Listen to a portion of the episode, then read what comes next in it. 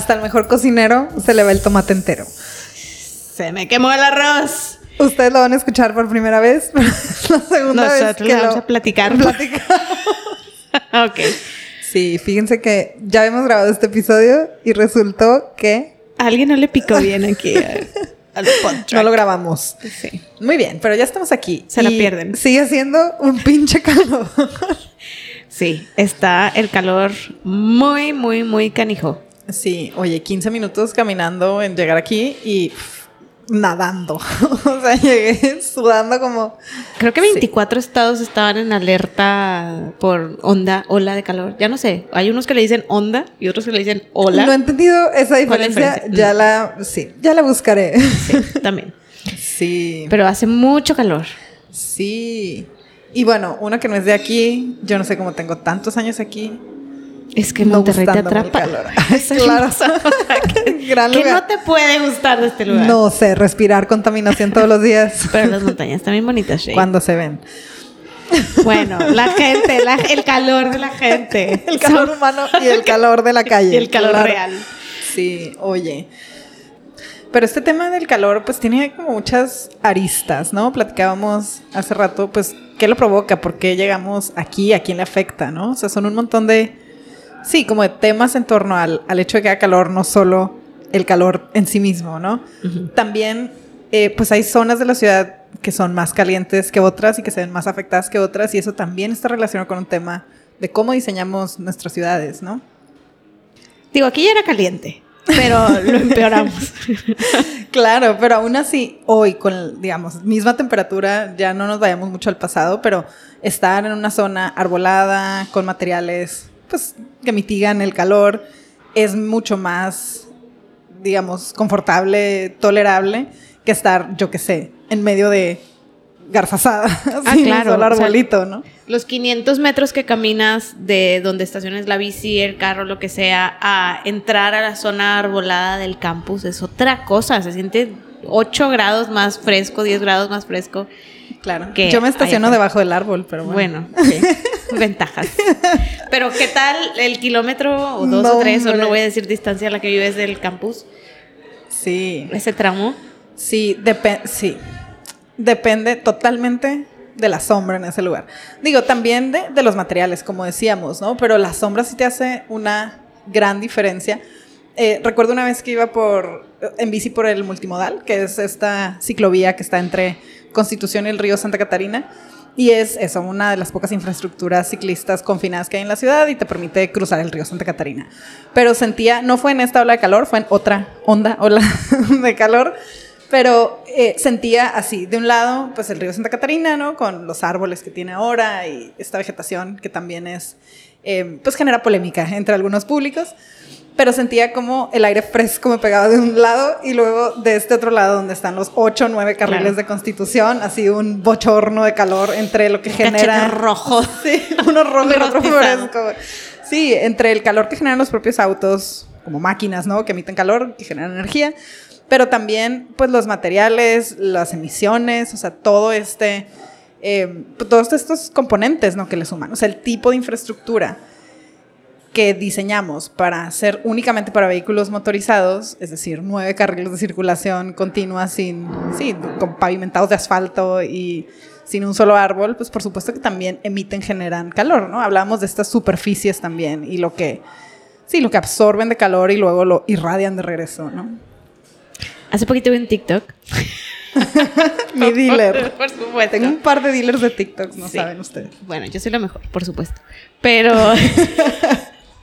pero que, que hablaba de que los árboles.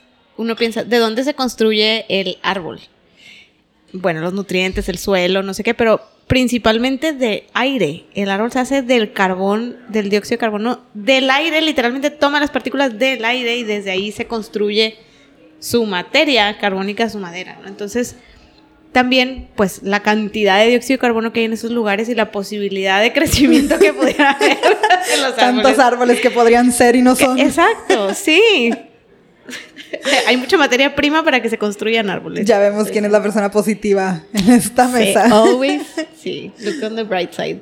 Pero sí, la ciudad en todos los sentidos yo creo que se nos olvida que cada decisión que tomamos vamos a sufrir las consecuencias y muchas de las decisiones las tomamos como con una ignorancia muy burda de esos efectos que estamos incrementando y el calor es uno de ellos, ¿no? El, el, pensar en cómo mover más rápido las mercancías y las personas y no sé qué y no considerar cómo se va a sentir moverse por ese lugar o qué incrementos de temperatura vamos a tener en la ciudad por cómo la estamos construyendo.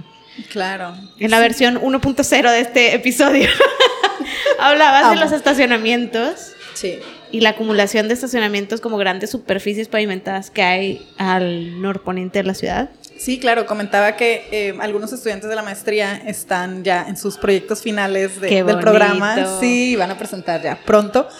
Y precisamente han analizado el tema del calor, islas de calor y, y dónde se concentran en la ciudad, ¿no? Y uno de los temas que se han analizado es las morfologías que tiene ese, eh, esas zonas que tienen alta irradiación de calor, ¿no? Que tienen alto, alto calor, ¿no? Y uno de ellos, o unos de estos usos, eran precisamente los estacionamientos superficiales de plazas comerciales, supermercados, etcétera, ¿no? Que es algo también que han estado señalando desde hace muchos años desde la sociedad civil. O sea, cómo prohibimos que eso se construya, ¿no? Eh, son grandes planchas de asfalto, lo mismo, ¿no? Sin, muchas veces sin un solo árbol, o cuando los tienen, pues es por decir que los pusieran, eh, que generan eh, que son, pues eso, islas de calor, ¿no? O sea, generan mucho más calor que, que otras zonas que puedan estar más vegetadas. Igual en el norponiente platicábamos que había un estudio de la Universidad Autónoma de Nuevo León que analizaba dónde estaban las concentraciones de espacios verdes o pues sí, como cobertura vegetal y, espacio público en donde, en la, creo que es del municipio de Monterrey. Y la zona norponiente era precisamente la que tenía menos eh, pues hectáreas de, de, esta, de esta infraestructura, esta cobertura verde vegetal. ¿no? También en la versión 1.0 de este podcast decía que pues el aire limpio de esta ciudad de Monterrey entra por el sur, por el cañón del Guajuco y sale hacia el norte y hacia el poniente. ¿no? Entonces una parte se va hacia Apodaca, eh, norte del área metropolitana y otra hacia Santa Catarina y hacia Saltillo. ¿no? Entonces esas salidas, que, que además son las zonas más calientes de la ciudad, tienen el impacto adicional de, llegarles todo el aire contaminado porque ya pasó por el centro de la ciudad, por el área metropolitana. Claro, hay zonas, pues eso, ¿no? Más afectadas que, que otras en la ciudad. Personas más afectadas que otras en la ciudad. Sí, yo quiero hablar de las personas. No, pero termina la idea de los territorios y luego pasamos a las personas. Pues eso, creo que nada más sumaría eh, esta, como este círculo vicioso que suele suceder, ¿no? O sea, consideramos que no hay... Em, condiciones para, eh, para que haya movilidad distinta a la del auto, por lo tanto no construimos infraestructuras que propicien estas otras movilidades, por lo tanto seguimos dependiendo de infraestructuras para el auto y el auto, por lo tanto seguimos teniendo entornos de alto calor, ¿no? Entonces, me parece también que acá eh, podemos retomar el concepto de climofobia, que es un, concepto que establece, no sé si es de él de origen, pero Michael Colville Anderson en su libro Copenhagenize, que él es un consultor de temas de movilidad, pero también diseñador gráfico, me parece. Entonces, lo que él ha buscado es poder compartir la experiencia de Copenhague para que otras ciudades puedan propiciar mucho más el tema de eh, la movilidad en bicicleta en las ciudades. Entonces, em, cuando él habla de climofobia es eso, ¿no? O sea, que pareciera que eh, o le tenemos ese miedo al clima que no nos permite em, movernos en bicicleta en particular en este, en este caso pero movernos de una manera distinta o no motorizada, cuando la realidad es que pues la gente ya lo hace, ¿no? Hablábamos un poco también de estadísticas, en donde decíamos que las mujeres eh, caminan dos o tres veces más que los, que los hombres, ¿no? O sea, al final cuando vemos algunas estadísticas de partición modal, hay diferentes fuentes para esta información, pero normalmente pues es eso, o sea, los números dicen que las mujeres hacen el doble o el triple de viajes a pie que los hombres, ¿no? Entonces ya suceden esos viajes, las personas los tienen que hacer en condiciones pues poco confortables, ¿no? O sea, no deberíamos por esas personas primero y luego, porque todo mundo pueda moverse eh, de diferentes maneras, pues mejorar las condiciones para esos traslados, ¿no? Tú has estado viendo, ahora que decías de, la, de las mujeres y que caminamos más, has estado viendo un aumento de personas caminando con sombrillas. Totalmente. ¿Verdad que sí? Estuve a punto de sacar la sombrilla. Yo, es que la mía es negra, por eso no la he usado, pero me voy a comprar una blanca o reflectante para dejar ciego ahí para allá. No, pero sí, sí. Yo soy full estrategias de adaptación. Yo traigo mi mi, asper, no aspersor, este atomizador. atomizador, gracias. Está haciendo, se puede adivinar eso.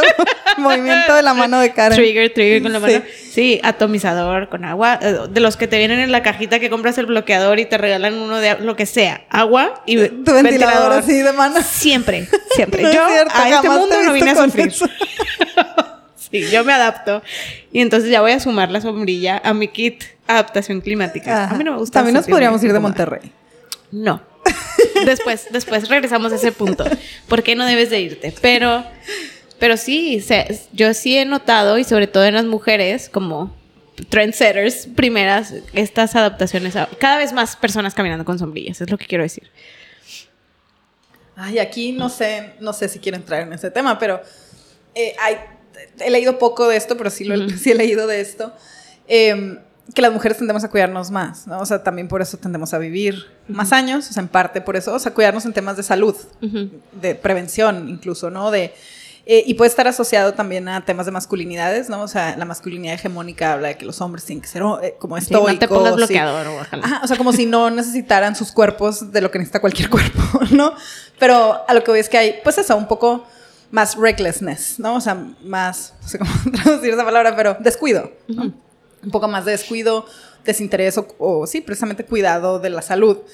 Entonces creo que también por eso, o sea, lo vemos más en mujeres. A lo mejor si hiciéramos una encuesta, voy a buscar, seguro ya, ya existe esa estadística, pero qué porcentaje de hombres usan bloqueador solar y qué porcentaje de mujeres usan bloqueador solar, ¿no? O sea, puede haber un tema de género, puede haber un tema también de, eh, como de región, ¿no? O sea, que estemos más acostumbradas y acostumbrados al sol, de tono de piel incluso, ¿no? O sea, no sé, creo que hay muchas cosas que entran en juego, pero todas y todos deberíamos usar bloqueador solar. Este es un Sí. Esta es un una invitación. Para, una invitación para promover el uso de bloqueador solar. Sí. Todos tenemos piel. No, sí tiene que ver con, cosas percibidas como femeninas. Eh, o sea, embarrarte, o de, debilidad, cosas. ¿no? Ajá, no necesito eso. Pero, pero sí, andar caminando con una sombrilla o con un paraguas a lo mejor también pudiera ser percibido como por alguien como muy femenino, no, no voy a andar con mi sombrilla. Por ahí va, exacto. Sí. sí. Sí, En este tema también a mi papá le dije, si no te compras tú el bloqueador, te lo voy a mandar directo a tu casa. Le de verdad. te vale. Sí, mi papá trabaja como al aire libre, ¿no? Y no necesariamente en un, no en Monterrey, que tiene ese calor extremo, pero eso, ¿no? O sea, se nota en la piel, hay que cuidarla. Cierro. paréntesis. paréntesis de bloqueadores. Sí. Pero ya me perdí. Eh íbamos a hablar del, tema de personas más o menos vulnerables al calor. Bueno, pero antes de hablar de las personas, las infraestructuras, tú hablaste de, pavimentos y demás, también quiere decir que los edificios y las materialidades de los edificios, porque lo dijimos en la otra versión y creo que en esta no, que los lugares, bueno, la arquitectura vernácula de los lugares pues ya era bastante más lógica eh, a las necesidades climáticas de cada lugar. Claro que ahora poner un sillar de 80 centímetros en un lote que te dan de medio metro por medio no cabe, pero se pueden recuperar muchas de las estrategias, se puede recuperar mucha de la lógica formal de cubrir, de pocas ventanas, de aleros, de techos altos y demás, que eso no hay una restricción espacial y sí es bastante viable. Claro, hablábamos de esta morfología también de las torres, ¿no? O sea, los materiales y, la forma que tienen estas torres y la incidencia que tienen sobre el contexto inmediato, ¿no? O sea, lo riesgoso que es incluso el reflejo, tanto para el tema como visual, ¿no? Al manejar, al caminar, etcétera, como pues todo lo que tienen alrededor, ¿no? El daño que pueden, eh, que puede ocurrir por estos reflejos, ¿no? Decías tú como una lupa, son las hormigas de la lupa de la torre de cristal. Pero también hablábamos de, estas otras morfologías, tanto materialidades, ¿no? Como la arquitectura vernácula que comentabas, pero también de, eh, otras eh, morfologías, ¿no? Otras tipologías de, edificios que incluso hoy están prohibidas en muchos lugares, como esto de los años 80, 70, ¿no? O sea, la vivienda en bloque. Em, que también te permite otras orientaciones, eh, otra ventilación, diseñar como un conjunto habitacional, ¿no? O sea, en donde tengas espacios públicos o semipúblicos entre los edificios que te permiten también pues otros microclimas dentro de estos espacios que una torre no te permite, ¿no? Y que tiene ventajas adicionales, impactos, saldos positivos de, la vida colectiva, o sea, del cuidado colectivo, de la comida en colectivo, del cuidado de los niños, las niñas, en fin, un montón de otras cosas, además de la sombra. Claro, y de las propias infraestructuras, o sea, el, balancear a un nivel comunitario, grupal, barrial, y no solo a nivel de casa a casa, todo, ¿no? El agua, el, el drenaje, la electricidad, etcétera. O sea, se vuelve también un tema, pues eso, comunitario. De uso eficiente de recursos. De eficiencia de recursos por lo comunitario. Exacto. Pero bueno, eso infraestructuras, eso construcciones, pero también el territorio en un sentido macro, ¿qué le pasa cuando hace más calor? ¿Qué le pasa ante un, un episodio de calor extremo como el que estamos viviendo? Mí me, me, preocupan cosas que a veces como que no medimos de la ciudad, por ejemplo el consumo de alimentos, o sea, con con cuarenta y tantos grados se te muere la cosecha, se te mueren, hay menos agua y todo esto también tiene unos impactos urbanos importantes que a veces no medimos. Claro, sin duda, ¿no? El tema, el tema del agua y cómo influye y también en cómo diseñamos eh, los espacios para la naturaleza, ¿no? Habíamos hablado de, de eso un poco también, o sea, cómo el el, tú hablabas como de, pavimentar eh, los espacios urbanos, ¿no? O sea, no confinar a la vegetación a estos espacios donde se supone que debería estar, ¿no? El árbol va en el parque y en el camellón y en la jardinera y ya en está. la calle van los carros. Exacto. Entonces podemos, eh, pues eso también recuperar. Hablábamos también del meme eh, como del, patio, ¿no? O sea, cómo era el patio de tus abuelos, bisabuelos. Con una higuera, con un naranjo. Claro, una, una variedad de, vegetación. Eh, y como es como nuestro jardín o el de nuestros padres, ¿no? Si es que no tenemos jardín. Eh, pero pues este pasto, bermuda cortado al ras, ¿no? Que requiere un chorro de agua, muy de campo de golf. y cómo sería, si continuamos por este camino, el patio de nuestros hijos, ¿no? O sea, pues sequía, ¿no? Ni siquiera va a tener vegetación. Tierra craquelada. Claro, entonces en este, en este afán de regresar un poco a cosas que han funcionado antes, pues esa sería otra, ¿no? O sea, desacostumbrarnos a que el jardín bonito o el jardín arreglado es aquel que está pues con el césped cortado a ras, ¿no? Y es más bien pues el que creemos que tiene maleza y se ve descuidado, al contrario, ¿no? O sea, hay maneras también pues eso de regresar y recuperar espacios con esta naturaleza que además eh, es una vegetación que resiste mucho mejor estas temperaturas porque es nativa, ¿no? Así se ha dado, es la que crece ante condiciones eh, incluso a veces de poco cuidado o eh, adversas, ¿no? Exacto. Creo que se nos, se nos olvida qué es lo que crece en cada lugar, qué es lo que se da en cada lugar y también esa es parte como de la información que todos deberíamos conocer, así como conoces el idioma local, conoces... Disculpe por los ruidos de construcción, no sabemos a qué, de dónde vienen. Esperemos que todo esté bien. Hace rato eran... parte del entorno acústico de este episodio. Sí, en cocina, ahora es vibraciones de una demolición, pero bueno. Todo, todo. La ciudad. Exacto, la ciudad. Según siguiente episodio, sonidos en la ciudad. Sí, ah, sí. Ese nos emociona. Pero bueno, hablamos entonces de cómo está construida la ciudad, los impactos, qué le puede pasar al territorio con el calor, qué le puede pasar a las personas y quiénes somos más vulnerables ante calor extremo o, estos picos, ondas, olas de calor que hay. Hay, hay gente, que, digo, los niños y las niñas y los bebés y los adultos mayores son como de, se te viene a la mente, ¿no? ¿Quiénes son más vulnerables? Y esto es porque cuando nacemos no sabemos hacer casi nada y entre esas cosas que no sabemos hacer está termorregularnos. No sabemos sudar. Este chiste me va a la segunda vez. Pero.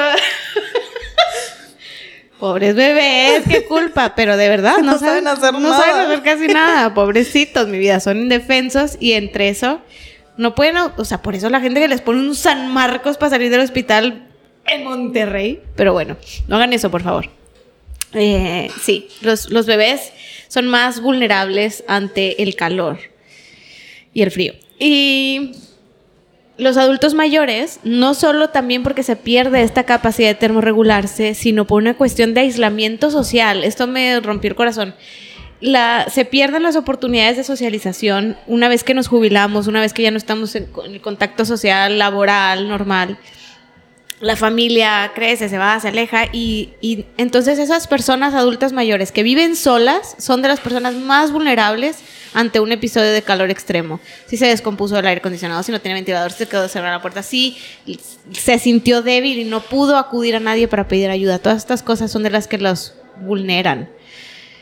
Entonces es muy importante tener contactos sociales, tener relaciones amistades, eh, familias y demás. Y vivir en colectivo. Vivir en colectivo, argumento. en punto esta Casa, en esta casa somos pro cooperativas de vivienda. Eso, por favor.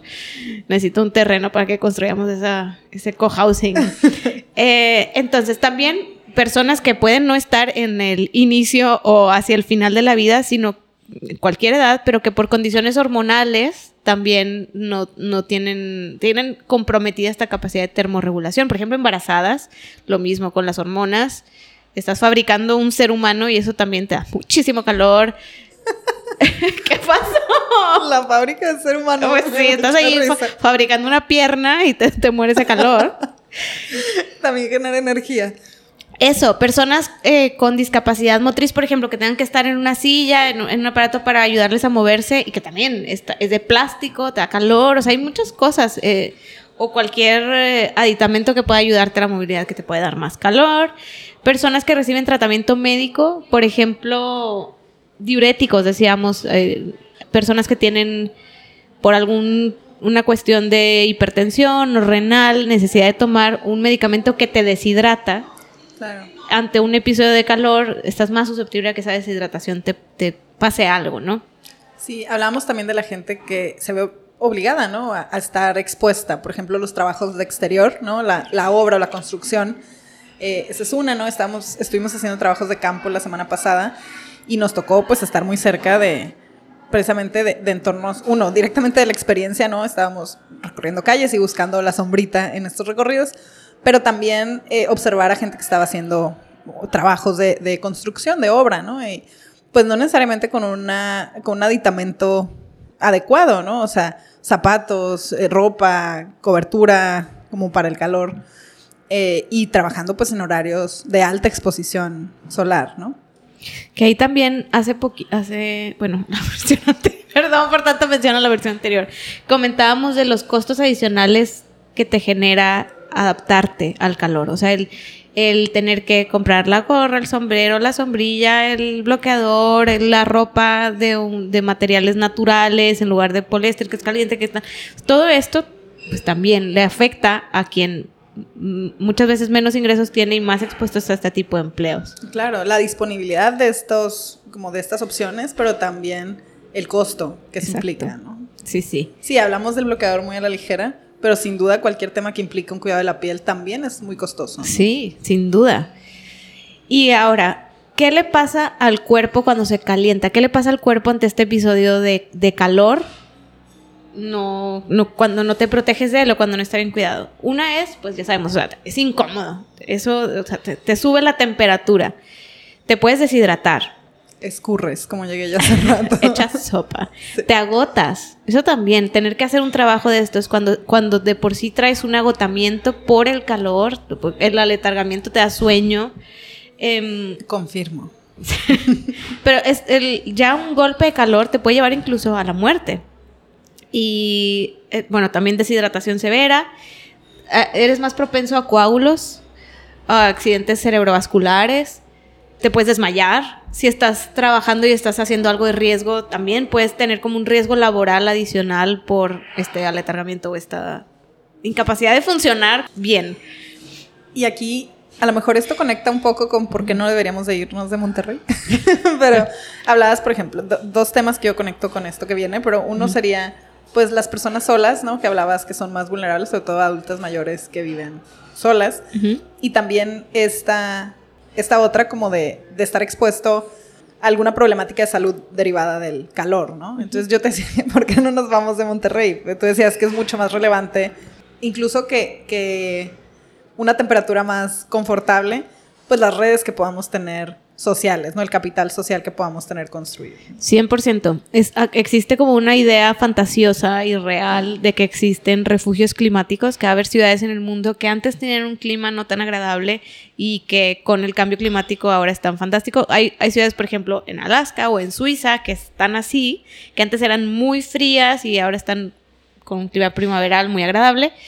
Y sí, eso va a suceder y va a haber ciudades en el mundo que ya no serán habitables porque van a estar bajo el agua o, sí, inhabitables. Pero no es el caso de Monterrey, no es el caso de muchas de las ciudades mexicanas. Si vamos a tener temperaturas extremas, si vamos a tener lluvias torrenciales, si vamos a tener olas de calor, lo estoy vendiendo súper bien. Pero... No, ya, ya me quiero quedar. No, pero pero eh, importa mucho la, resiliencia colectiva y la capacidad de adaptarse en colectivo. Entonces, que cuando falta el agua, tus vecinos te puedan apoyar, que tu familia esté cerca, que tus amigos, que, o sea, toda esta, toda esta red de apoyo colectiva que te construyes, la pierdes cuando te vas solo, sola a otra ciudad que no va a tener esas cosas, pero que eventualmente algo le va a tocar. El cambio climático nos va a afectar parejo no exactamente igual, pero me refiero en todas, partes. Ajá, en todas partes nos afectará. Y quitarte esa red es quitarte una capacidad de recuperación ante esos impactos que vamos a sufrir. Casi convencida. Ya, también. Está bien bonita las montañas y la gente y el ambiente. Sí, eso sobre todo. 45 grados. Exacto. completa la frase. Oye, hablábamos también de eh, que en estas, ¿qué podemos hacer, ¿no? Para mejorar hacia adelante o con la situación que ya, que ya tenemos, ¿no? Y lo primero, bueno, tú hablabas de, de pavimentar, ¿no? Como una gran estrategia de regresar, eh, no solo de hacer y construir más, sino cómo deshacemos algunos de los errores que podamos tener ahí construidos. Tú no decías errores, eso lo dije yo. Pero, pues sí, ¿no? Te, te comentaba también que estuve en un taller hace una semana, un par de semanas, en donde hablaban precisamente que había una iniciativa para de pavimentar estos camellones a, lo largo de las líneas del metro que ya están construidas para plantar árboles ahí, ¿no? O sea, un poco por recuperar espacio para la vegetación, por poder tener mayor captación y permeabilidad en las superficies, o sea, recordar que el ciclo del agua pues tiene dos tipos de, o más bien hay como dos fuentes de, eh, agua, ¿no? La subterránea y la superficial, entonces cómo regresamos también para que en el ciclo del agua pues se recarguen los mantos freáticos y todo esto.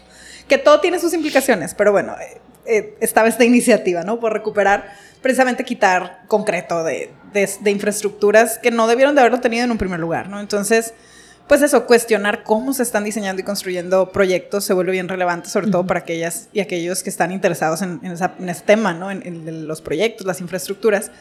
Eh, sobre todo, pues, para que no se convierta después en un gasto adicional el reparar esas, esos proyectos que nacieron incompletos o deficientes, ¿no? Entonces, pues eso, por una parte, que todo lo nuevo que se construya pueda tener esto en consideración, en mente, que sea política pública para que pues estacionamientos superficiales de asfalto impermeable ya no, sean una realidad exacto, pero también pues algunas otras estrategias que puedan ir surgiendo. Ok, esa es, esa es, una muy bonita porque es como esta idea de la, de la ciudad de esponja de agua, ¿no? Que sea más capaz de retener y la vegetación ayuda, el tipo de, de retirar pavimentos ayuda, que la vegetación que se introduzca sea nativa ayuda, más sombra de la que sea, o sea, puede ser generada por un edificio, mejor si es de vegetación, pero realmente de la que sea, más superficies sombreadas que hagan más vivible y más agradable para todos y que permitan reducir esa temperatura y que no se pierda tanta agua por evaporación. Entonces, eso impacta. Mm, cambiar nuestros medios de transporte, también hablabas de eso, ayuda.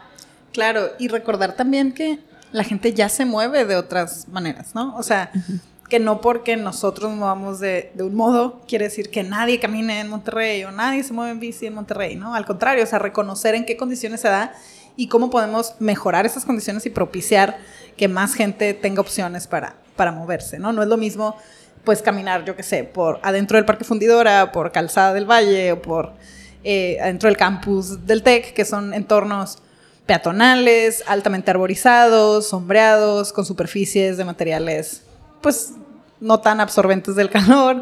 Eh, pues es mucho más cómodo caminar por estos sitios que por, yo qué sé, Garzazada, Morones, eh, Revolución o estas grandes avenidas, no sé, a Gonzalitos o Paseo de los Leones, ¿no? Creo que también algo que es, que es útil es ser capaces de ir identificando a qué punto le pega el tipo de acciones que estamos tomando. O sea, hay cosas que tenemos que hacer para adaptarnos ante este nuevo entorno y ante este nuevo clima. Usar el bloqueador, ponerte un sombrero, no sé qué, caminar por la sombrita, guau, guau, guau. Me estoy adaptando a un clima adverso. Pero también plantar el árbol, cambiar mi manera en que me muevo, ayuda a mitigar ese calor, a que el aumento de temperaturas no llegue a tanto. Por ahí va la cosa, ¿no? Eh, eso hace que sea menos duro el cambio. Pero también podemos ir, ser más ambiciosos e intentar regenerar eso que hemos perdido, ese tipo de construcción que, que, se ha ido perdiendo la capacidad, la inteligencia, la cultura para hacerla, esa naturaleza que está perdida, esa agua que se ha perdido, o sea, todo eso podemos también regenerarlo. Entonces, no dar por perdido las cosas, sino decir, estamos en un punto en el que no está, pero yo sé que existió y soy capaz de regenerarlo. Eso también creo que es bien importante tenerlo en mente. Claro, sin duda, ¿no? Eh, me parece que voltear al pasado es importante, pero también aprovechar todas esas innovaciones y tecnologías que tenemos disponibles hoy en día, ¿no? O sea, no estoy diciendo que regresemos a la casa vernácula, sino más bien cómo aprovechamos ese conocimiento ancestral que ya está ahí para replantear lo que hacemos hoy en día, ¿no? O sea, a veces parece que la inercia nos jala a creer que no hay otras formas de, de hacer las cosas, ¿no? Claro, sí, se me hace bien importante eso. También lo he escuchado en el contexto de cambio climático, como de no sirve tanto ver al pasado porque estamos ante tiempos sin precedentes. Y yo creo que no es cierto. O sea, siempre sirve ver al pasado porque hay cosas que son muy lógicas, muy simples y a pesar de ser tan simples y lógicas no las hacemos. Entonces, pues es como un punto, una línea base, ¿no? Y después a eso le sumamos nuevas tecnologías, innovaciones, adaptaciones que, que antes no teníamos. Claro, sin duda. Ya no sé ni de qué tanto hablamos una hora porque siento que ahora por tratar de recuperar el tiempo perdido mmm, nos estamos todo muy rápido. Bueno, pero pues creo que estuvo bastante cubierto el tema igual, ¿no? Sí. En conclusión, ¿hace mucho calor? Hace muchísimo calor. ¿Podría hacer menos calor? Sí. ¿Qué hacemos para que haga menos sí, calor? todos ponemos nuestro granito de arena. Una, una cosa que no dije la vez pasada y que ahora sí lo había notado por aquí que algo que, que, todavía creo que es una deuda y que se puede hacer es fortalecer las capacidades de los servicios meteorológicos y de quienes nos dan el clima y demás, de generar mejores proyecciones climáticas y también predicciones que sean relevantes para el bienestar humano. O sea, no salga, no corra, hoy no haga ejercicio, hoy la calidad del aire es tal cual, como cruzar todos estos factores y que sí, va a ser una cosa más que considerar que quizá antes no, considerábamos. Claro, sí, pues incluso hasta el calendario escolar está cambiando. El horario escolar está cambiando. Sí, uh -huh. solo por... Y, y, ahí tiene que ver también porque no están las preparadas uh -huh. las infraestructuras o los equipamientos para atender al estudiantado en esas condiciones, ¿no? Un churro escuela sin luz, eh, ya no se diga sin aire acondicionado, ¿no? Eh, pero también, ¿qué implicaciones, impactos tiene eso? O sea, no podemos pensar las cosas de manera aislada, ¿no? O sea, ¿qué impacto va a tener eso para las madres y padres de familia que se hacen cargo de las labores de cuidado, que esperaban que sus hijas e hijos estuvieran, pues, más tiempo en la escuela? O sea, ¿qué impacto económico de tiempo, etcétera, va a tener, eh, pues, estas decisiones. Siempre, siempre se nos cargan como factores adicionales y, y cae en uno, o sea, cae en ti o en una resolver todo lo que desde el entorno está no resuelto. Entonces, por los dos frentes, ¿no? Tenemos que ser a nivel individual y a nivel pequeña comunidad y en colectivo más capaces de adaptarnos y tener más información y ser más conscientes. Y a nivel urbano y ciudad, el, el entorno podría plantearnos mejores condiciones que faciliten y que fomenten ese cuidado y esa, esa vida, esa vida bonita a pesar de. Claro. Pues eso. Tomen agua. Un montón. Protéjanse del sol. Sí. Y bájense del carro. Bonito día. De preferencia banquetas sombreadas. Planten algo nativo. Muy bien.